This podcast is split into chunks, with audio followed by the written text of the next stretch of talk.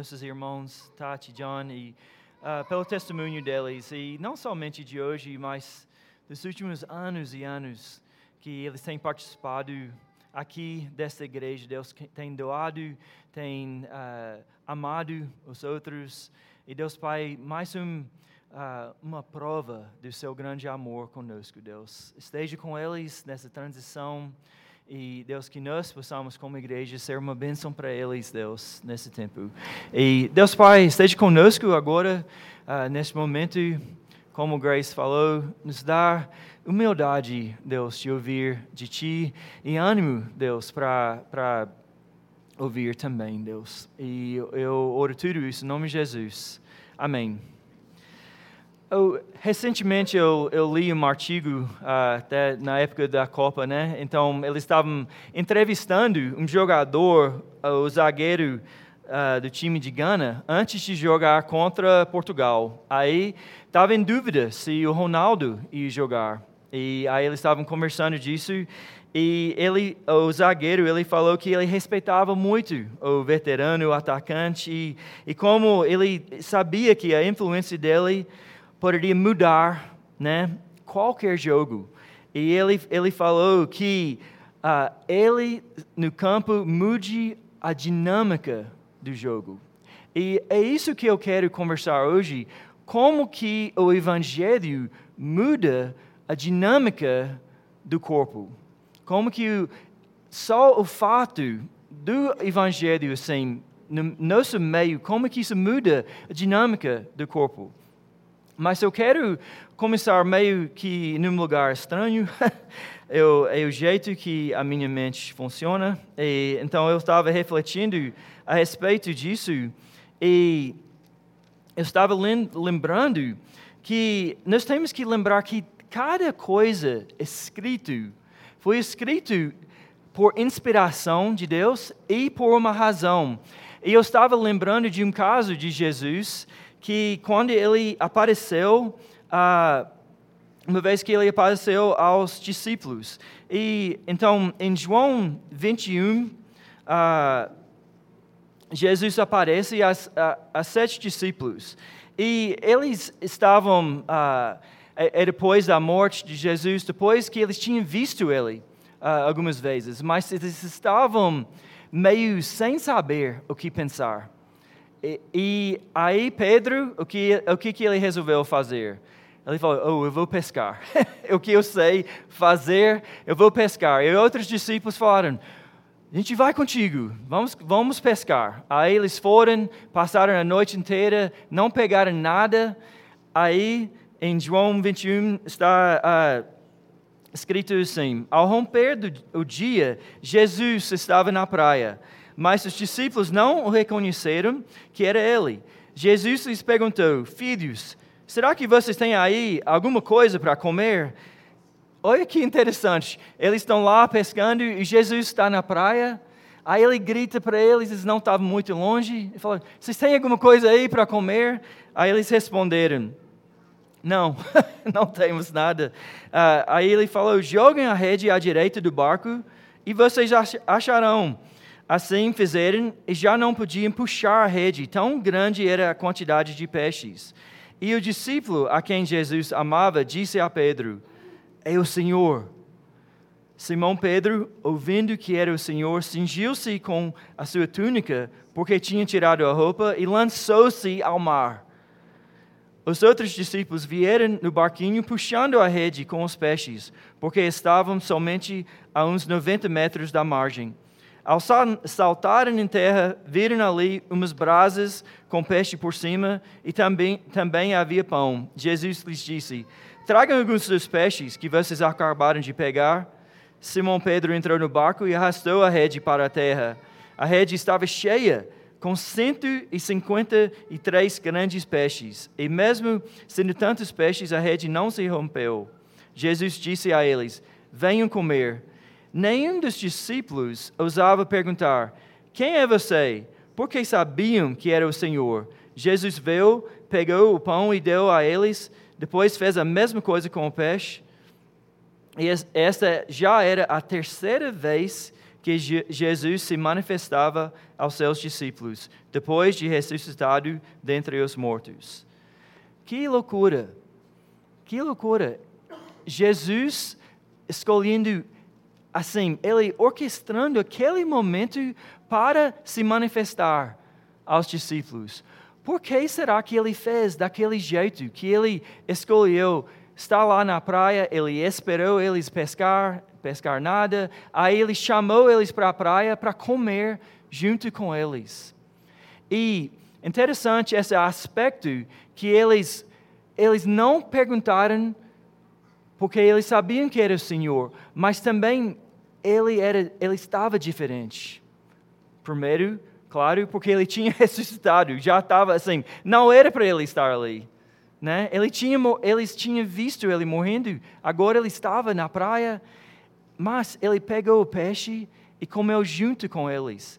Em Lucas, ele fez algo parecido, ele apareceu a eles e fez a mesma pergunta para eles, ele, em Lucas 24: Vocês têm aqui algo para comer?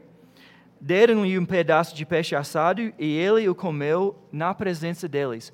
Por que, que João, por que, que Lucas, assim, dedicou tempo no seu evangelho para recordar essas coisas?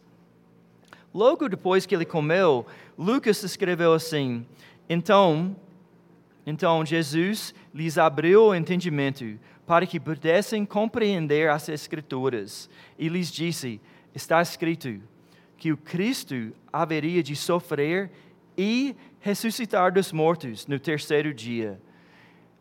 Isso era comprovação que Jesus ressuscitou, mas não somente ressuscitou em espírito, mas ele ressuscitou fisicamente ele comprovou, estava lá junto com eles, comendo o peixe assado, e Lucas escreveu, ele, ele colocou essa uh, lembrete aqui, que, que estava escrito que Cristo havia de sofrer e ressuscitar dos mortos no terceiro dia.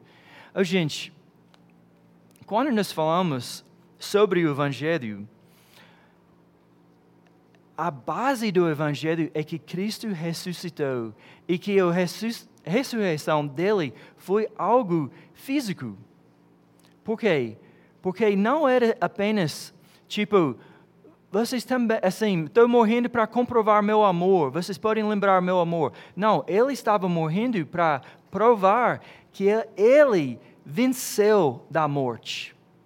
Qual que é, assim, a grande questão da nossa vida é a morte, né? Então ele estava comprovando que ele amava e que ele era o Senhor não somente agora para essa vida, mas para sempre.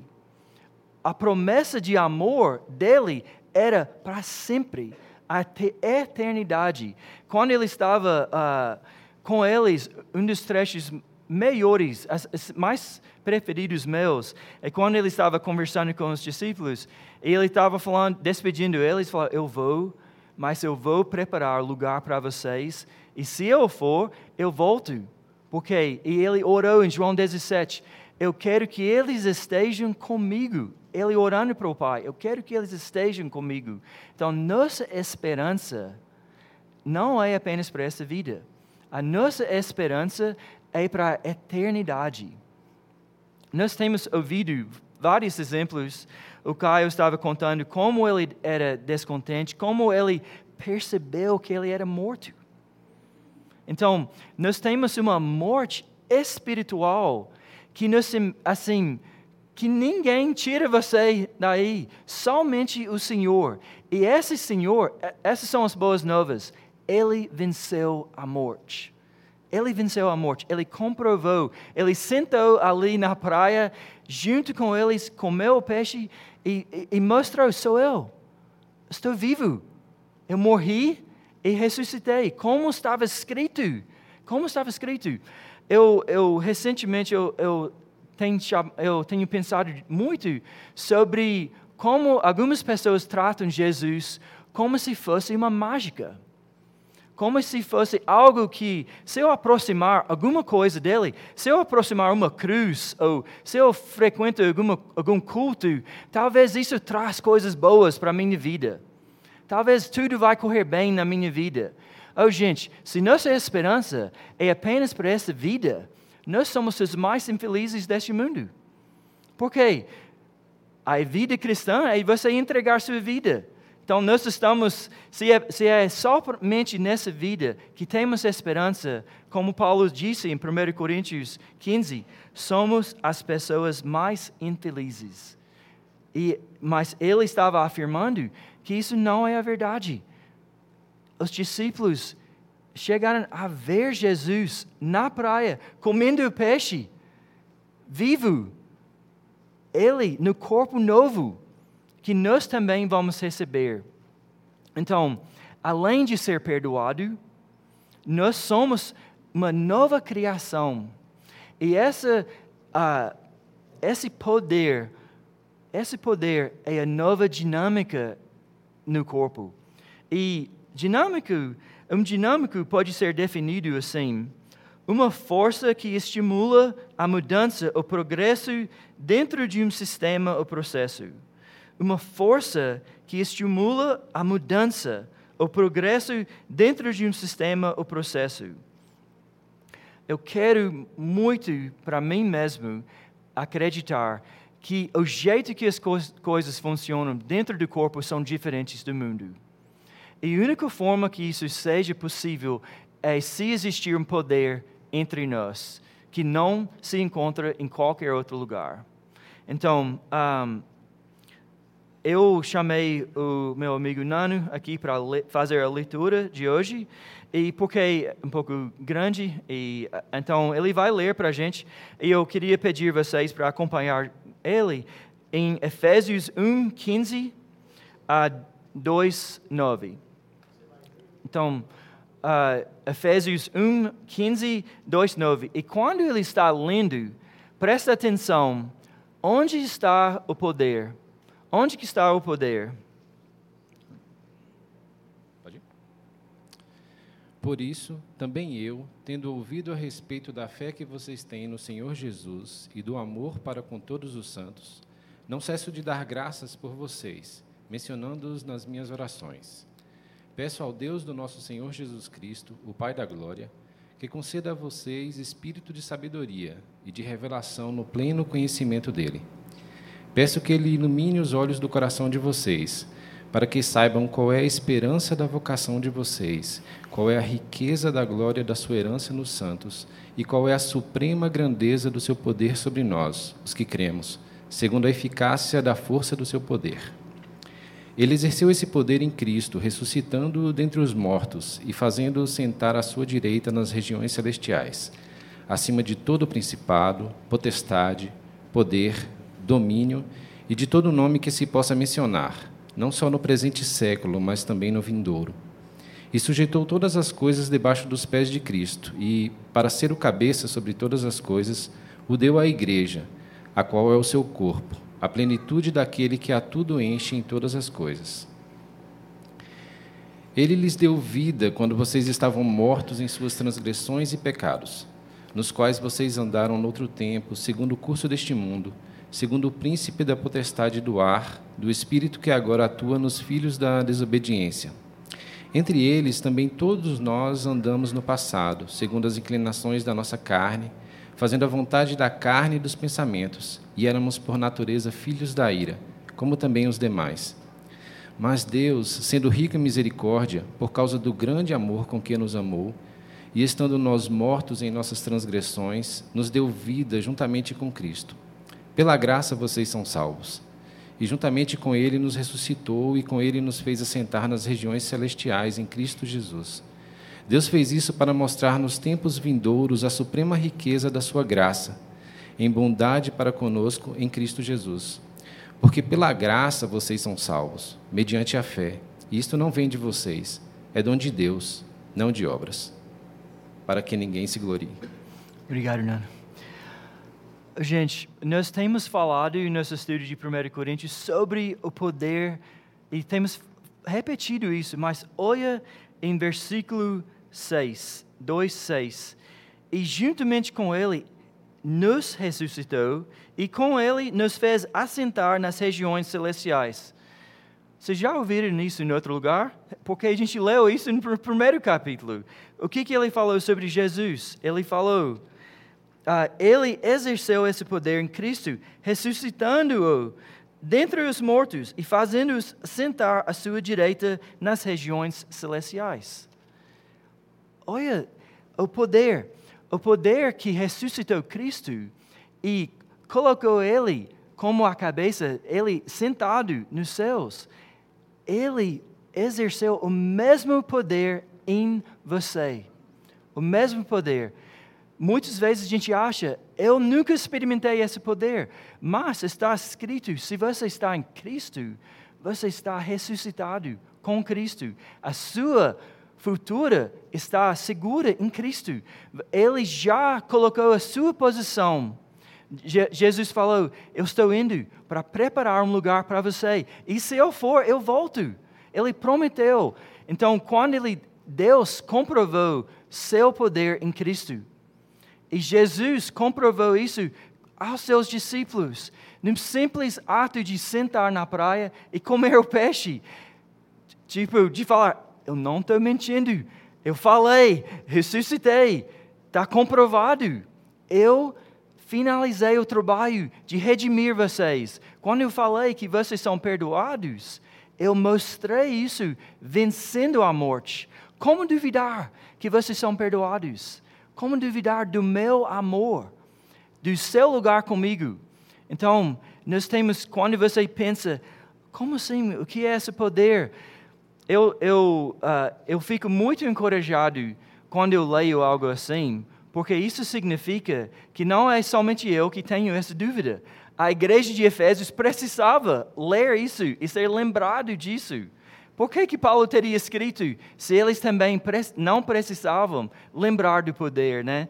Então nós podemos ver uh, a minha nora, é assim que fala, é tão novidade que eu nem sei falar. Uh, ela, ela estudou física na faculdade e eu, eu acho que isso aproxima a coisa mais do, da ciência da física da Bíblia quando está falando sobre o poder.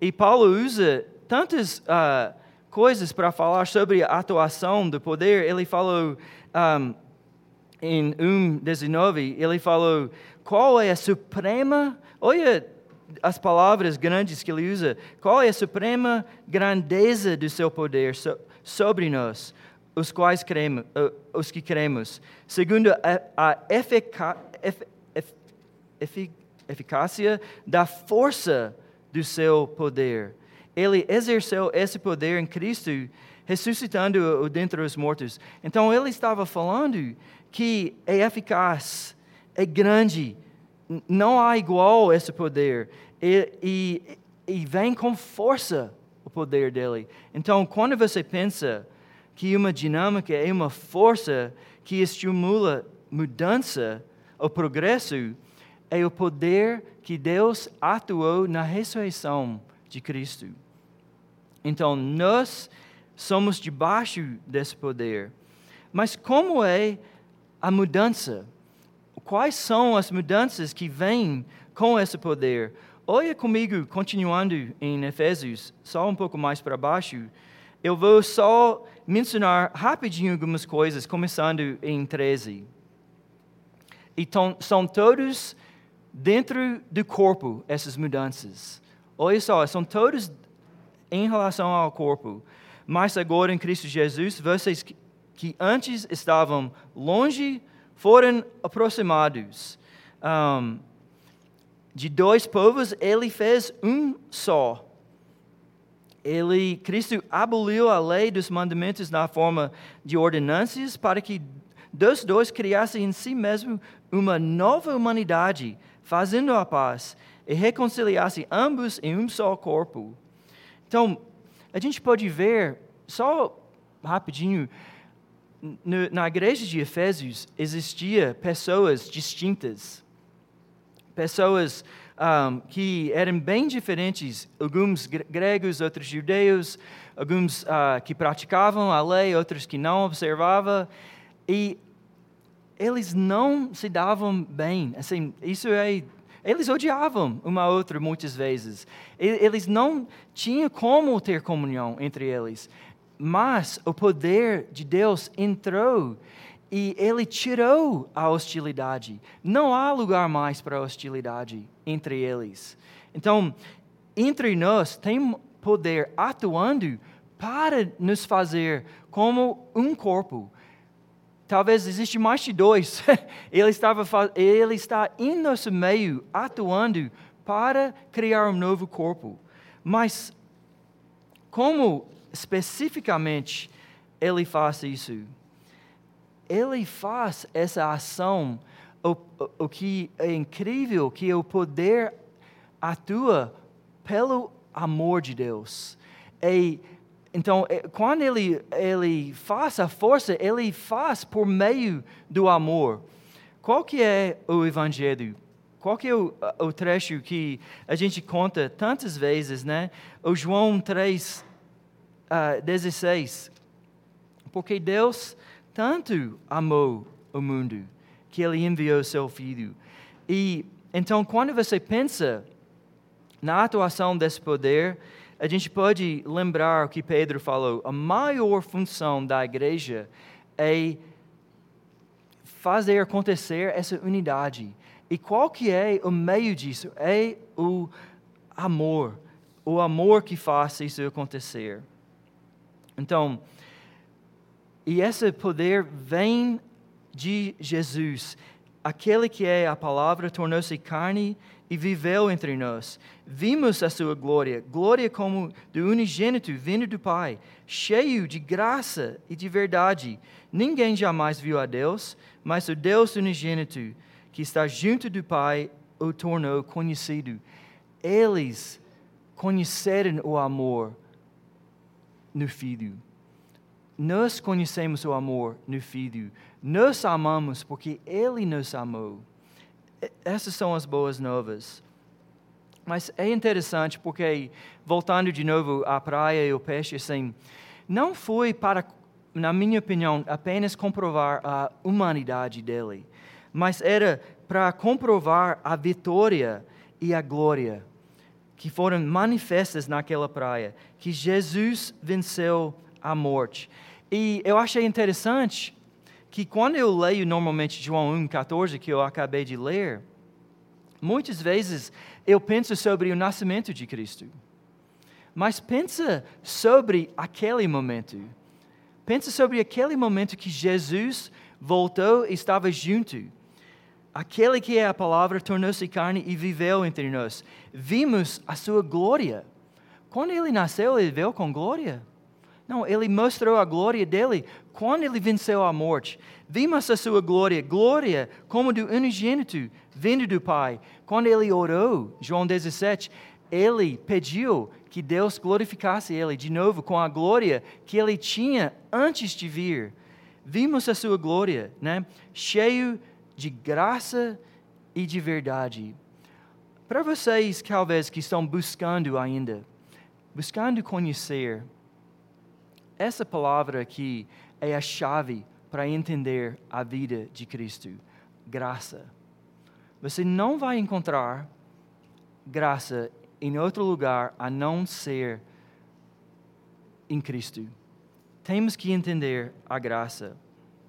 Em 1 João 4, mesmo autor, outro livro, ele escreveu assim: Vocês podem reconhecer o Espírito de Deus deste modo todo espírito que confessa que Jesus Cristo veio em carne procede de Deus, mas todo espírito que não confessa Jesus não procede de Deus.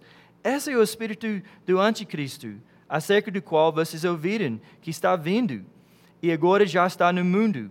Filhinhos, vocês são de Deus e os venceram, porque aquele que está em vocês é maior do que aquele que está no mundo. Então agora, Cristo, o poder está em nós, em nós. Aquele que está em vocês. Então a dinâmica mudou totalmente, porque Jesus está em nós. O seu poder está em nós, seu amor está em nós. E um, como que em Paulo fala em Efésios, vocês são morada de Deus no Espírito. Então, como que esse amor que está em nós, que está maior, maior que o mundo, como que, qual é a função desse amor? É, está, é, deve estar atuando entre nós. Em Efésios 4, indo um pouco mais para frente, uh, está escrito assim, em 16, uh, 15: Mas segundo a verdade, em amor, cresçamos em tudo naquele que é a cabeça, Cristo, de quem todo o corpo, bem ajustado e consolidado pelo auxílio de todas as juntas, segundo a justa cooperação de cada parte, efetua o seu próprio crescimento para a edificação de si mesmo em amor. Olha a ação aqui. Cristo em nós agora está agindo entre nós. Oh, e, e e ele está escrito assim: todo o corpo ajustado e unido pelo auxílio de todas as juntas. Oh, rapidinho, dá, assim, cada um coloca seu braço junto com o outro, assim, como que fala isso de entelar? Não, junto com a Thaís. Cruzar os braços com o seu próximo aqui. Ele colocou, obrigado Diego, esse contou mesmo, eu sei. Um, gente, a gente lê hoje na, no devocional que Deus projetou o corpo. Ele colocou cada parte para crescer junto e para ser ajustado pelo auxílio de cada um. E como que isso acontece? Por assim, é em amor, é, é por amor.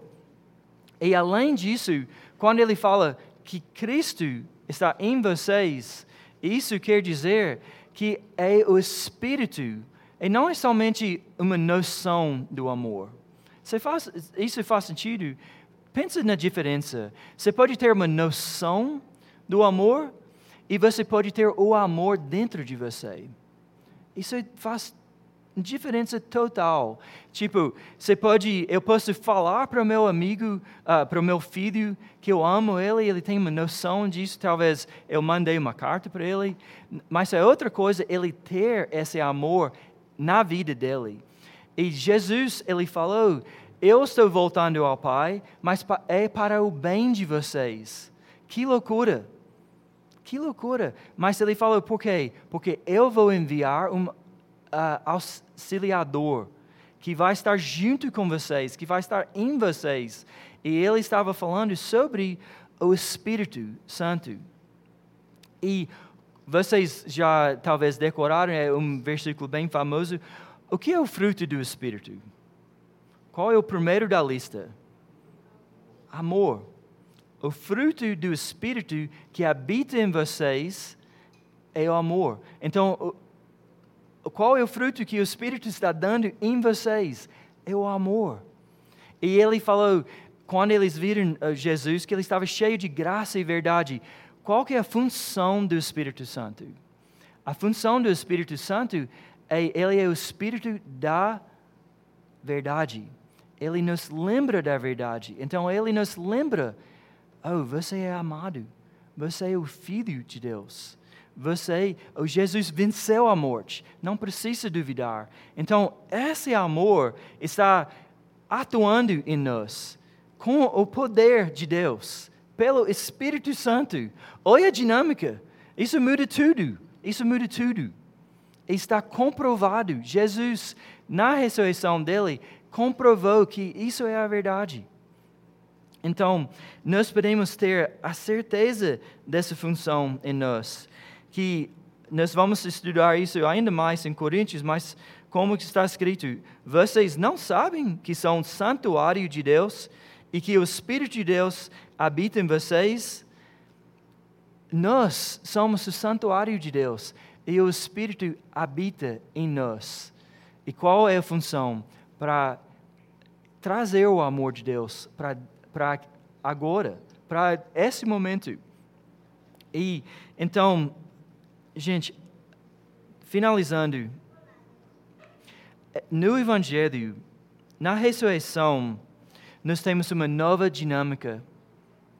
Porque por, pelo Evangelho nós recebemos o amor de Deus. E pelo Espírito, o amor está entre nós. Então, essa é a nova dinâmica que nós não encontramos em qualquer outro lugar. Não é suficiente apenas chegar e, e, e participar de um encontro, ou de você fazer uma leitura e espera que isso traz coisas boas para a sua vida. Não, nós precisamos de vida. Nós precisamos da eternidade. E somente em Cristo que nós recebemos isso. Então, três coisas para fechar: uma coisa para a sua cabeça, outra para seu coração e a terceira para as suas mãos. Primeira coisa, teologicamente, temos, nós temos que manter a convicção que Cristo ressuscitou fisicamente, porque isso significa que ele venceu a morte. Então, nós temos que voltar, estudar, ou faça a leitura de Efésios, volta lá, faça a leitura de 1 Coríntios 15. Nós temos que ter essa convicção que Jesus venceu a morte. Isso é a base da nossa fé. O fundamento é Cristo. Por quê? Porque Ele ressuscitou. Oh, se na sua fé não estiver baseado nessa convicção, é em vão. Que você assim, não é uma fé verdadeira, porque nós temos que ter essa convicção. Para nossos corações, nossa esperança vai além desta vida. A nossa esperança vai além dessa vida. A nossa esperança, eu e Amy, a gente estava conversando no caminho, subindo do quarto, e como que às vezes eu facilmente eu caio no medo. oh, ser pai de filhos grandes, eu sei que é difícil ter filhos pequenos, mas de ter filhos grandes também é difícil, porque eu fico preocupado assim, eles estão em outro continente, assim, e eu recebo notícias. Sabe como é receber uma mensagem de um amigo que só fala três palavras, assim, eu fico pensando, o que, que ele quis dizer? O que, o que está acontecendo? Mas nós temos que lembrar que nossa esperança, nosso Pai é eterno. A nossa esperança vai além dessa vida. Isso traz uma coragem para sofrer uma coragem que eu estou disposto a sofrer. Eu não preciso ficar assim, recuando, nunca querendo sofrer. Eu estou disposto, porque eu tenho uma coragem que vai além dessa vida. Aí, para amar especificamente, para amar seu próximo, nós temos uma coragem completa em Cristo. Então, para nossos corações, temos que manter essa esperança viva. E para quando eu falo para nossas mãos, eu falo para colocar em prática, né? Um, de novo, eu e Amy, assim, uh, você pode ver, eu dependo muito dela para lembrar das verdades, assim, e, e, ela tem me lembrado muito de Hebreus 12, 1 a 3. Eu vou fechar com, com esse trecho aqui. Está escrito assim: Portanto, também nós, visto que temos a a rodear-nos tão grande nuvem de testemunhas, livremos-nos de todo peso, de todo pecado que tão firmemente se apega a nós, e corramos com perseverança a carreira que nos está proposta, olhando firmemente para o autor e consumador da nossa da fé, Jesus, o qual, em troca da alegria que lhe estava proposta, suportou a cruz, sem importar com a vergonha, coragem, e agora está sentado à direita do trono de Deus, a mesma promessa que nós temos. Portanto, pensem naquele que suportou tamanha oposição dos pecadores contra si mesmo, para que vocês não se cansem nem desanimem. Para que vocês não se cansem nem desanimem. Nós temos que repetir essa verdade aos nossos irmãos. Isso tem que estar na, assim em nossa boca toda hora para lembrar. Oh, você está enfrentando essa dificuldade? Lembra, nós temos o autor e consumador da nossa fé, Jesus. E isso é a dinâmica do nosso, do nosso corpo. Isso que traz crescimento. É superando, amando o nosso próximo, que traz crescimento. Isso significa reconciliação. Isso significa servir. Isso significa pregar o evangelho para nosso próximo. Falar a verdade. Quando uh, igual o Tati falou, né? É, John, me puxa, que eu estou né, sofrendo aqui, me puxa de volta. Nós, assim, qual que era a expressão? Cruzar os braços. Nós temos que sair daqui com os braços não cruzados assim, né? mas cruzados com, um com o outro, juntos. Estamos juntos, com coragem. Eu eu vou fazer um compromisso de lembrar meus irmãos que eles são amados, como eu sou amado em Cristo. Então, essa é a dinâmica do nosso corpo. É somente com esse amor que nós experimentamos crescimento, né? E somente assim que faz sentido nosso corpo. Sem amor, por que, que estamos aqui? Sem amor, o que nós estamos oferecendo? ao mundo, né? Então, Deus tanto amou o mundo que ele enviou seu próprio filho para você.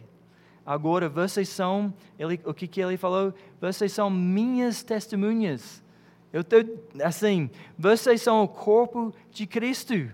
O corpo de Cristo. Por quê? Porque Ele amou vocês.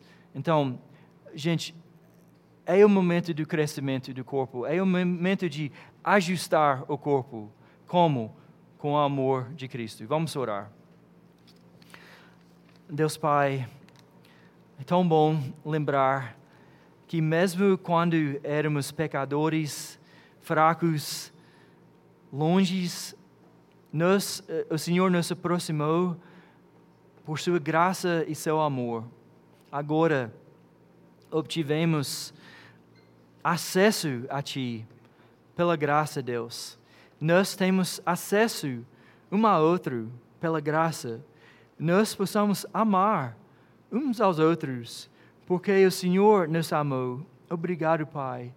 Eu quero listar as pessoas que têm me amado, Deus, que têm me falado nos momentos que eu estava para baixo, que eu sou amado. Por quê? Não porque quem eu sou, Deus, mas porque seu amor transcende todo o entendimento. Seu amor vai além do que eu posso imaginar. E obrigado, Pai, por essas pessoas que chegaram para mim nessa grande caminhada de décadas, Deus, contigo. Tantas, tantas vezes que eu precisei de um, um irmão, Deus, que eu precisei de ouvir, Jeff, você é amado. Você é amado não por tudo que você faz, mas porque você pertence ao nosso Deus. Porque Jesus provou seu amor. Ele preparou o lugar para você, para você estar junto com Ele para sempre. Isso é a nossa história, Deus, juntos. Ajude-nos a falar, a lembrar nossos irmãos que eles são amados também. E eu oro tudo isso em nome de Jesus. Amém. Esse próximo momento a gente queria fazer um momento